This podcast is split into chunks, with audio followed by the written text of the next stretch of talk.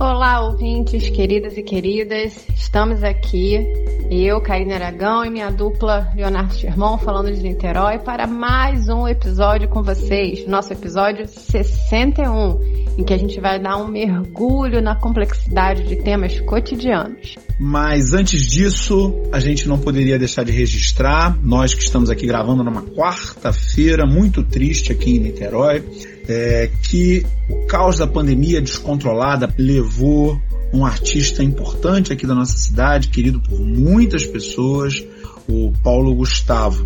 Além, é claro, que é importante registrar que nós passamos dessa marca absurda, absurda e só explicável pela sabotagem à vacinação de mais de 400 mil mortes. Na verdade, mais de 410 mil mortes.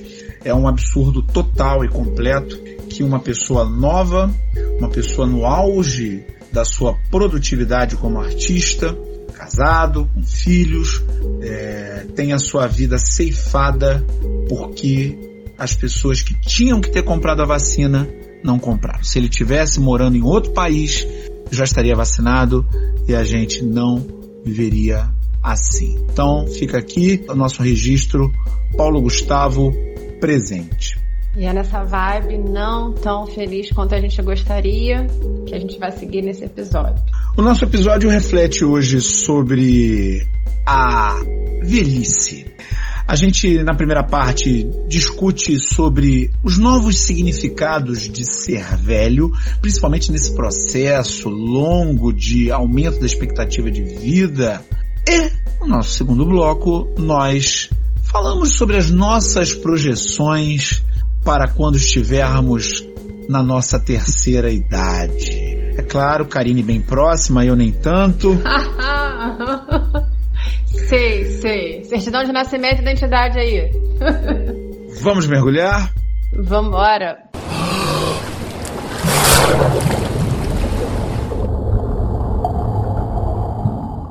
Idade virou uma questão importante, sobretudo em tempos de pandemia, em que nós temos aí esse vírus terrível que preferencialmente gera doença mais grave em pessoas mais idosas. Exatamente por isso as pessoas foram vacinadas primeiro, estão sendo, foram em outros países, né? Aqui no Brasil, com a nossa vacinação a passos de caga do manco, a, a melhor metáfora. A gente tem uma parcela já de idosos vacinada, mas está muito longe de uma cobertura vacinal minimamente adequada a essa altura. É interessante notar que isso acontece num momento em que a questão dos significados da velhice tem mudado. Há inclusive um projeto em curso no Congresso Nacional que destina-se a mudar o símbolo que demonstra pessoas de idade avançada. O símbolo que está valendo agora é aquele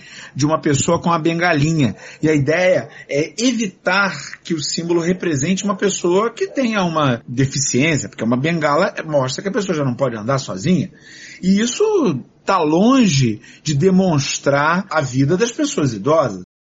Ainda nesse assunto, na semana passada, o nosso incrível ministro, né? incrível porque é inacreditável, ele, num momento de sincericídio, falando sobre o aumento da expectativa de vida da população, que é claro, impacta em todas essas questões que a gente está falando aqui, falou, abre aspas, todo mundo quer viver 100, 120, 130 anos. Todo mundo vai procurar serviço público, e não há capacidade instalada no setor público para isso, vai ser impossível. Ele estava se lamentando diante do fato do serviço público não poder absorver as pessoas que têm mais idade. É impressionante que um ministro possa se colocar nesses termos, né? Enfim, a questão da idade está posta, a questão da velhice está posta. E nesse sentido, minha amiga Karine Aragão, você jovial como sempre, Queria te perguntar, envelhecer te assusta? Primeiro eu queria só me remeter à frase do Paulo Guedes, que me lembra muito certas frases do livro A Velhice da Simone de Beauvoir, quando ela diz que envelhecer é um escândalo. e que o capitalismo busca tanto dizer que a, o sentido da nossa vida é o trabalho, que parece que quando você não precisa mais trabalhar ou não pode trabalhar, a sua vida se esvazia. Né? É, recomendo aqui que se ele ouvir o nosso podcast, ele leia A Velhice da Simone de Beauvoir. Primeira recomendação de leitura e para todos e todas que concordem com ele. Dito isso, eu responderia que sim. É, realmente a velhice, envelhecer, me assusta. E acredito que esse medo que eu tenho em relação à velhice vem da imagem social criada na minha cabeça com o tempo do que, que seria a velhice. Se a gente fizer um jogo semântico rápido, a gente percebe que as palavras relacionadas a envelhecimento são doenças, improdutividade, feiura, incapacidade, fragilidade, abandono, obsolescência, morte. E é claro que diante de todo esse campo semântico, eu vou ter medo de envelhecer. Eu não vou querer envelhecer. Eu me lembro que eu tive uma experiência muito forte em 2015, quando eu assisti ao filme de língua francesa, o filme Amor, que é um filme de 2012. Uma obra-prima. Mas veja com cuidado, viu? Porque é uma obra-prima, mas muito duro. Machuca, né? Esse filme é duro porque ele traz questões muito fortes existenciais pra gente, de fragilidade, escancaradas, né? A gente vai acompanhando esse casal envelhecendo, vai acompanhando a fragilidade dele, vai acompanhando a fragilidade dela quando ela tem uma questão mais grave de saúde e é a nossa fragilidade escancarada. É o nosso processo de envelhecimento ali escancarado nesse filme. E aproveitando o momento, já indico aqui um filme do Oscar desse ano, que é o filme Meu Pai, que trata do mesmo assunto, claro, é uma outra linha, mas é o mesmo assunto, o assunto do envelhecimento, da decrepitude é, vale bastante a pena, é um, é um, é um filmaço. Eu acredito que esses filmes chocam muita gente porque é, eles vão trazendo pra gente essa imagem né, e essas perguntas. É, vai chegar um momento em que eu vou perder a minha autonomia como esses personagens, como essas personagens.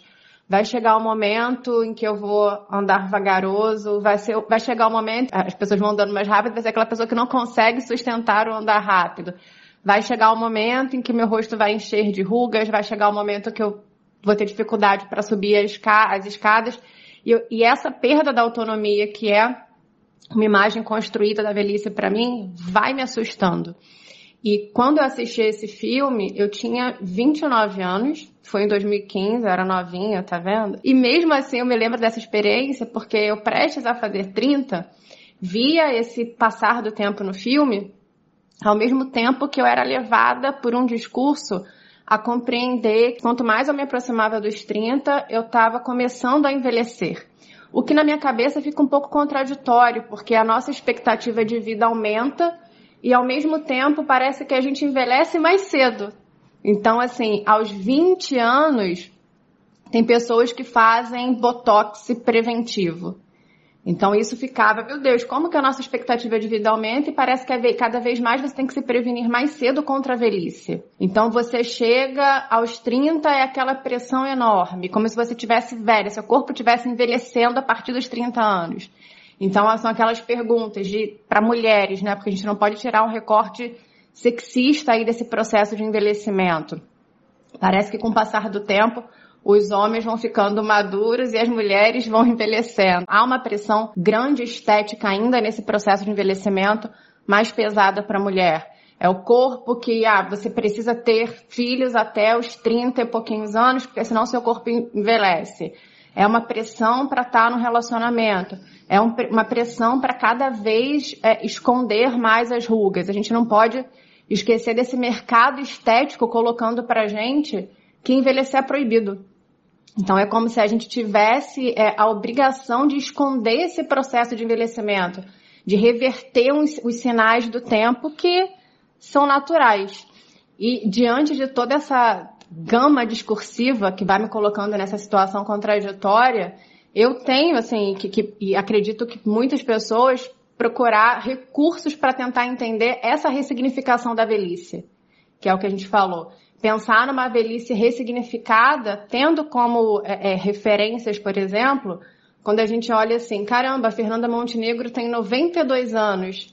Será que faz sentido a gente pensar numa velhice sempre tão árdua, numa velhice que te incapacita, que te deixa improdutiva, a Cora Coralina publicou seu livro, seu primeiro livro aos 75 anos.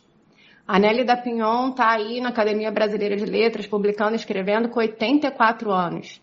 Então, assim, eu diria que esse processo de envelhecimento, ele é, ele traz vários fatores, infinitas variáveis que vão levando a gente, ao mesmo tempo, para uma ressignificação, mas ao mesmo tempo intensificando que a gente deveria esconder esse processo que seria feio envelhecer, seria um escândalo envelhecer, como a Simone de Beauvoir coloca lá no livro. Realmente, Karine, eu não sei se a gente está envelhecendo mais cedo, não. Na verdade, a gente está envelhecendo é mais tarde. Apesar de haver essa pressão do ser sempre jovem, a pressão que leva algumas pessoas a envenenar os músculos do seu rosto. Tem gente que tem uma testa que parece uma TV LCD tela plana, né? Não tem uma ruga. Tem uma expressão. ok, entendo. É a opção de cada um, né? Cada um. Antigamente se dizia que de graça até injeção na testa. As pessoas hoje pagam para tomar injeção na testa. Ver como é que as coisas mudaram. Mas realmente não, não, não, percebo essa visão de que envelhecer se tornou um processo que acontece mais cedo. Pelo contrário. Até porque é importante a gente definir do que, que a gente está falando o que, que é ser velho? Para começar essa palavra, que é uma palavra carregada de uma carga semântica negativa, tanto é que tentam encontrar caminhos para dizer o que, que é, né? Melhor idade. Ah, os eufemismos. Essas tentativas. Mas o que, que é ser velho? O, o, o, quando a gente pode dizer que aquela pessoa está na, naquela que eu acho a melhor forma de, de, de tratar, que é a terceira idade. Terceira idade no sentido de que nós temos pelo menos três idades. Eu diria quatro, na verdade. Mas a gente tem pelo menos três idades. Né? Tem a idade de formação, formação e desenvolvimento, tem uma idade produtiva e tem o período pós-idade produtiva. Esse ponto da terceira idade é aquilo que a gente pode chamar de velhice. É claro que, como a expectativa de vida cresceu muito, né, se a gente pensar que até 1850, ali, período da Segunda Revolução Industrial, início da Segunda Revolução Industrial na Europa, a expectativa de vida no mundo inteiro chegava mal, mal a 40 anos. Claro, é, a expectativa era 40, até porque é, havia muita mortalidade infantil, né? A maioria morria já na primeira infância. Mas quando a gente olha, por exemplo, a foto de uma pessoa ilustre daquela época, uma pessoa importante, as fotos de Dom Pedro II, do final do seu reinado, quando ele foi deposto e exilado, é, você vai olhar Dom Pedro II com uma barbona gigantesca, mas é, Dom Pedro II morreu sem nem completar 70 anos. Então aquele velhinho né, idade muito avançada, ele não tinha nem 70 anos. Mas claro, era uma pessoa é, do século XIX, né? Era uma outra forma de viver, uma outra forma de, de existir. Nesses últimos 160, 170 anos, vem principalmente, vamos dizer aí, dois fatores básicos para o aumento da expectativa de vida. Saneamento básico. É claro que isso não chegou para todos no mundo, mas chegou para muita gente. Então, saneamento básico é um elemento fundamental, água encanada, tratada e é, esgotamento sanitário. São dois elementos fundamentais. Além disso, vacina. É a palavra do momento, né? Todo mundo esperando pelas agulhadas libertadoras. E é libertadora mesmo, porque a vacina foi o que diminuiu muito a mortalidade infantil e fez a expectativa de vida crescer. E aí empurrou esse momento daquilo que a gente pode chamar de velhice, de terceira idade, para uma outra época. Hoje, alguém que tenha 70 anos pode muito bem ser uma pessoa produtiva, pode ainda estar na atividade produtiva, pode inclusive estar na atividade reprodutiva. No caso dos homens, mulheres é mais difícil mas pode ainda estar na atividade reprodutiva. Esse parâmetro do que, que é ser velho mudou muito. Até porque quem entra nessa fase, mesmo quem está pós época produtiva, quem já saiu, já tem uma aposentadoria e coisa e tal, não está ainda nisso que poderia, a gente poderia chamar de uma quarta idade, que é a idade em que você já não pode cuidar de si próprio.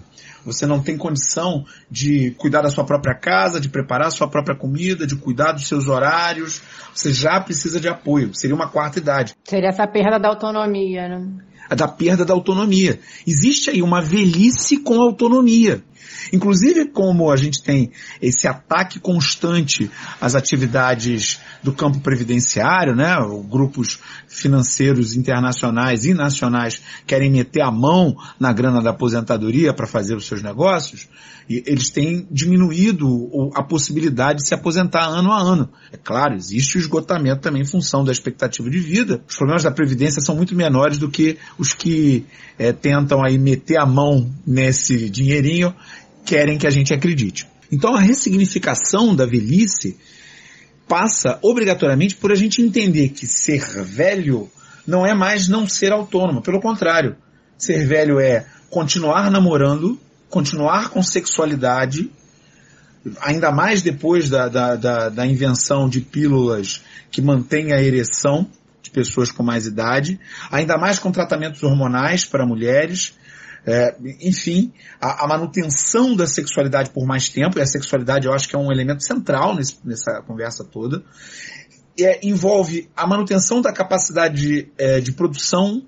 é, de produção aí, você pode pensar produção acadêmica, uma pessoa, um professor, uma professora dos seus 70 anos, às vezes está no auge da sua capacidade de produção, né, 70, 70 e poucos anos, ainda aqui no serviço público, é, a aposentadoria compulsória, o pessoal chama de expulsória, se dê aos 70 anos. Muitas pessoas dessa faixa etária são arrimo de família.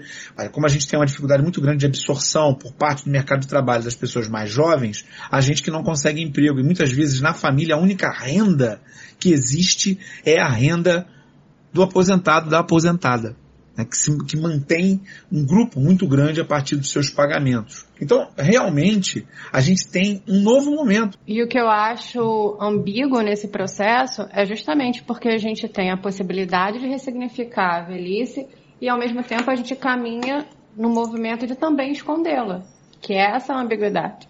Então a gente começa a se prevenir dessa velhice mais cedo, embora a gente tenha uma possibilidade pelo avanço da ciência e por fatores múltiplos de possibilidade de vivência como saneamento, de ter uma velhice dentro das nossas possibilidades melhor. E nós aqui envelhecemos. E agora é a hora da gente sempre se questionar. E agora, José? Considerando que há muitas maneiras de ter idade, e essas maneiras envolvem recortes sociais, de gênero. Eu queria saber de você, Karine. Como é que você se projeta? Como é que será a Karine dessa terceira idade? A Karine pós-idade produtiva, a Karine dos 70, dos 80 anos. Como é que você projeta você lá na frente? Vou me jogar lá em 2066, quando tiver 80 anos. Não acreditem, ouvintes, que eu fiz essa conta agora. Claro que não, já está aqui para eu saber que em 2066 eu terei 80 anos. Fiz letras e não fiz matemática por motivos óbvios de dificuldades numéricas. A primeira imagem que veio à minha cabeça é de uma escritora que eu adoro, a Marina Colassante, que tem os seus 84 anos, e tá lá escrevendo, dando palestras. Fui a várias palestras da UERJ em 2019, quando seu livro foi é, a base da prova. Faz vídeos no Instagram, faz várias coisas maravilhosas, tá lá super produzindo. Então me projeto meio Marina Colassante nessa área, assim. Quero chegar aos meus 80 e poucos anos ainda mais envolta pela literatura do que eu sou hoje.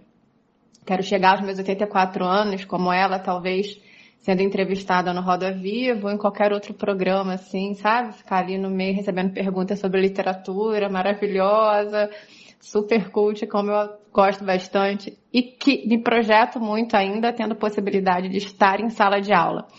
Eu acho que a sala de aula talvez eu vá ter que, eu vou precisar dessa aposentadoria expulsória, porque se me deixar eu fico eternamente ali na sala de aula. Então, assim, é, esse, esse é o movimento profissional e, e de vida. Mas tem outros fatores, como a gente estava colocando, que são importantes.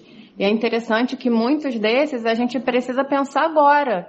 Não dá para, se eu quero chegar de uma tal maneira aos 80 e poucos anos, eu preciso começar um trabalho que seja agora. E trabalho no sentido de movimento, não só no aspecto laboral.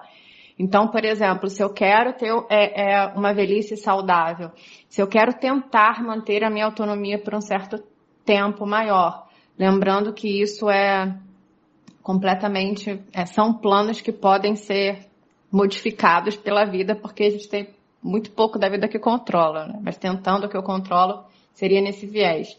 Manter a minha autonomia, manter uma saúde, e vou precisar de uma alimentação saudável que comece desde agora, práticas exercícios, ter hábitos saudáveis, uma série de movimentações. Em relação a, a, ao financeiro, que é uma coisa que eu também penso muito no futuro, eu vejo hoje que talvez eu precise, né, o Brasil me empurra para a necessidade de uma aposentadoria privada. Então, assim, é, isso é uma coisa que a gente precisa começar a refletir. A gente tem que se preocupar com isso, a gente tem que se preocupar com a reforma da Previdência, a gente precisa se preocupar com o que estão fazendo com a nossa aposentadoria, com, né, com o nosso INSS, com tudo que a gente paga, com que, enfim, está relacionado a, a, questões públicas e estatais. Então, é, eu vejo com lamento que talvez eu precise fazer uma aposentadoria privada para ter uma velhice mais calma. E psicologicamente, eu diria, que é um outro fator que, que eu acredito que seja importante, é, eu acho que eu não vou conseguir abandonar a minha terapia. Eu não vejo a Karine de 60, 70 e poucos anos, 80 abandonando a terapia, porque tem um fator que eu acho que é vai ser importante para mim, que é conseguir lidar com o envelhecimento físico e estético. Eu falei aqui na primeira parte sobre um recorte sexista, e que eu realmente acredito que haja um recorte sexista quando a gente fala de mulheres. É por isso um movimento super recente de deixar os cabelos brancos, dos cabelos brancos serem algo que deixam os homens bonitos, como falam, e as mulheres envelhecidas. E isso tudo eu, como pessoa que vive na sociedade, reporto para mim. Então eu acredito que o processo de envelhecimento físico vai me deixar abalada de alguma forma. Então eu já penso assim, Karine terapia quando fizer 40, 50, 60, ad eterno, porque vai ser um movimento que realmente vai, vai pedir uma certa, um certo equilíbrio que sinto muito minha terapeuta da época que lute para resolver. Eu fiquei ouvindo você e eu fiquei pensando no que que eu queria para quando eu tivesse essa idade. Eu ouvi uma vez de um senhor falava: ficar velho é ter sorte. É real isso, né? Pensa, a gente está aí um cenário caótico, uma pandemia descontrolada, com sabotagem à vacinação. Você tem que ter sorte para sair disso. Claro, vai se proteger, vai tentar ao máximo se cuidar, mas a primeira coisa que eu queria ter era sorte de ficar vivo até lá, de conseguir chegar lá. E me tocou também você falando da questão psicológica. Eu penso que a idade ela traz consigo alguns benefícios, você passa a ter mais experiência, pode usar bem essa experiência e transformar isso em sabedoria? Claro que nem sempre, não vou citar nomes, mas tem gente aí na casa dos 65 anos que é uma besta quadrada, um imbecil. Oh. Não é obrigatório ter sabedoria com a idade, mas a gente pode sim fazer esse movimento de ter sabedoria. E o elemento de sabedoria que eu imagino ser o mais duro de aprender é o de perder. Na medida em que a gente é aquilo que a gente é a partir também da relação com que as outras pessoas pensam que a gente é, e essas outras pessoas elas vão embora, não adianta a gente se enganar quanto a isso. Assim como a gente, numa determinada idade, lá pelos 15 anos, para quem tem uma vida de classe média e tal, começa a ser chamado para festa de 15 anos, e depois a, as festas de casamento, né, quando você está um pouco mais velho, depois as festas dos filhos dos amigos. Chega um momento da vida em que você passa uma boa parte do seu ano sendo chamado chamado para enterro. Enterro das pessoas que você conviveu, dos seus amigos, dos seus parentes. É, isso passa a ser uma coisa que faz parte da sua vida de uma maneira muito frequente. É um fenômeno duríssimo. Eu me lembro daquele filme, um filme dos anos 80, Highlander, com Christopher Lambert. Hoje a gente tá só filme, hein? é, e esse filme era a história de pessoas que tinham a vida eterna. Tinha uma história toda rocambolesca lá, dos conflitos entre eles. Tinha um em especial, uma dessas pessoas que tinham, vamos dizer assim, a dádiva da, da vida eterna, que se questionava o tempo todo, pois ele se apaixonava por uma moça, uma moça que não era como ele. Então, é complicado lidar com essa saudade de quem se foi. E não só de quem se foi, mas do que se foi. Na estreiteza dos meus 47 anos, eu já tenho na minha memória lugares que não existem mais. O Maracanã, por exemplo. Aí você vai lá, o Maracanã tá lá. É, tá até lá, mas não é o Maracanã que eu fui criado lá dentro. Não é aquilo. Aquilo que tá lá é outra coisa. É o Maracanã, tem o nome de Maracanã, mas o que tem na minha memória de Maracanã, naquele primeiro dia que eu subi a rampa e vi a festa da torcida, uma, eu me arrepio só de falar, uma coisa espetacular, aquilo não existe mais. Claro que existe a rampa, existe a torcida, existe tudo, mas aquilo não tem mais. Casa da minha avó, que hoje é uma, uma casa completamente diferente, então os cômodos que tem na minha mente, exatamente como eles são, eles não existem mais. Nada disso existe mais. Mudou. A casa é, tem outro uso hoje. Então a gente perde as pessoas que a gente gosta, a gente perde os lugares da nossa vida e por fim a saudade de nós mesmos. Porque a gente muda, a gente passa a ser uma outra pessoa. Né? Uma pessoa completamente diferente do que a gente é hoje. Né? E a gente vai ter saudade da gente também. Saudade de quando a ressaca não durava cinco dias, você bebia um dia. No dia seguinte você estava bem. Sim, saudade de, de ter mais força, de ter mais vigor. Há uma questão aí. Talvez seja esse o ponto, né? Como eu quero ser? Eu quero ser um, um velho doido e com projeto. Né? Um velho que projete. Gravando podcast. gravando podcast ou gravando qualquer outra coisa. Ou não gravando, mas vivendo por aí, dando uma volta, estando com as pessoas amigas, né? Estando... Mas para isso é, a gente tem que pensar que a gente vai precisar fazer muito como sociedade porque não dá para ter isso se não for para todos. E é claro, nós temos um recorte social aqui muito importante. Há alguns para quem a aposentadoria não chega. As figuras que estão aí controlando, inclusive essa que acha que pobre não pode envelhecer, querem diminuir o tempo de aposentadoria, né? Querem que a pessoa eh, literalmente acabe de trabalhar para morrer. E isso é muito grave, isso é muito duro, né? E a gente precisa sim de uma sociedade mais justa é, mais fraterna, mais solidária. E isso talvez fosse trazer para todos nós uma velhice mais agradável, talvez uma velhice até com menos violência, uma, uma velhice é, que a gente tivesse é, a certeza de ter feito, um, ter vivido uma, uma vida boa, uma vida com um significado, uma vida bacana, né? Uma vida que a gente se orgulhasse de ter vivido. Talvez esse seria o maior desejo de todos, né?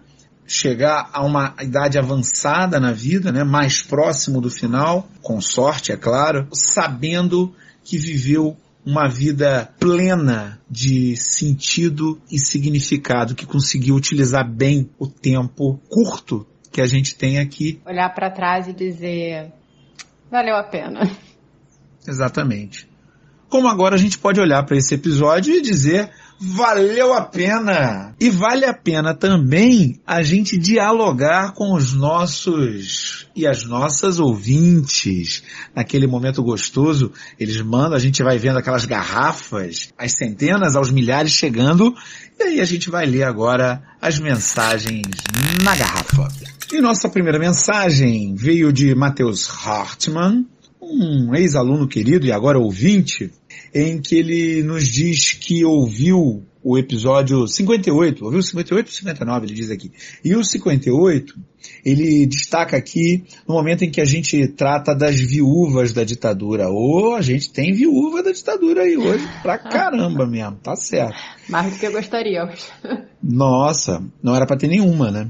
Mas ele diz aqui que essas viúvas da ditadura de vez em quando soltam que naquela época era tranquilo, ninguém reclamava, e ele, por conta disso, lembrou de uma música do Rapa, aquela música que diz que a alma está armada e apontada para a cara do sossego, pois paz sem voz não é paz, é medo.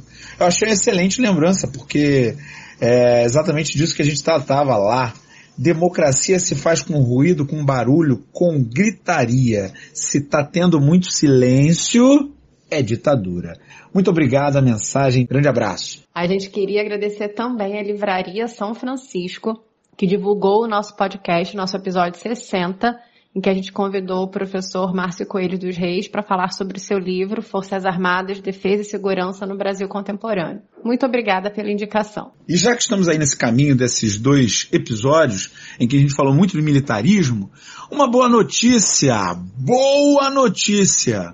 Na terça-feira passada, dia 4, a Câmara dos Deputados aprovou a revogação da Lei de Segurança Nacional, que o professor Márcio tratou bastante no nosso episódio 60, em que nós discutimos o livro dele, Forças Armadas defesa e segurança no Brasil contemporâneo. É claro que o projeto ainda vai para o Senado, mas é muito importante esse projeto porque ele retira uma parte do entulho autoritário que classificava ações de crítica ao governo como ações de inimigos internos. Então é um bom momento. Vai Brasil!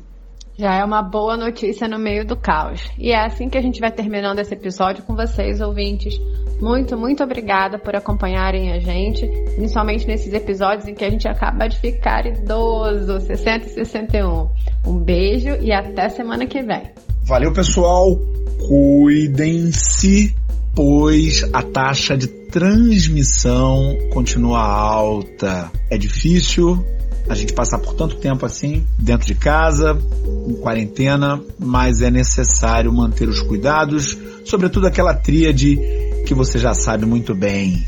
Máscaras, distanciamento de quem não mora com você e cuidar de ficar sempre em ambientes muito arejados, muito ventilados. É disso que se faz a nossa proteção enquanto a vacina não vem. Quem sabe ela não estará aí logo, logo, abrilhantando os nossos braços com uma gostosa picadela. Enquanto isso, grande abraço e até semana que vem.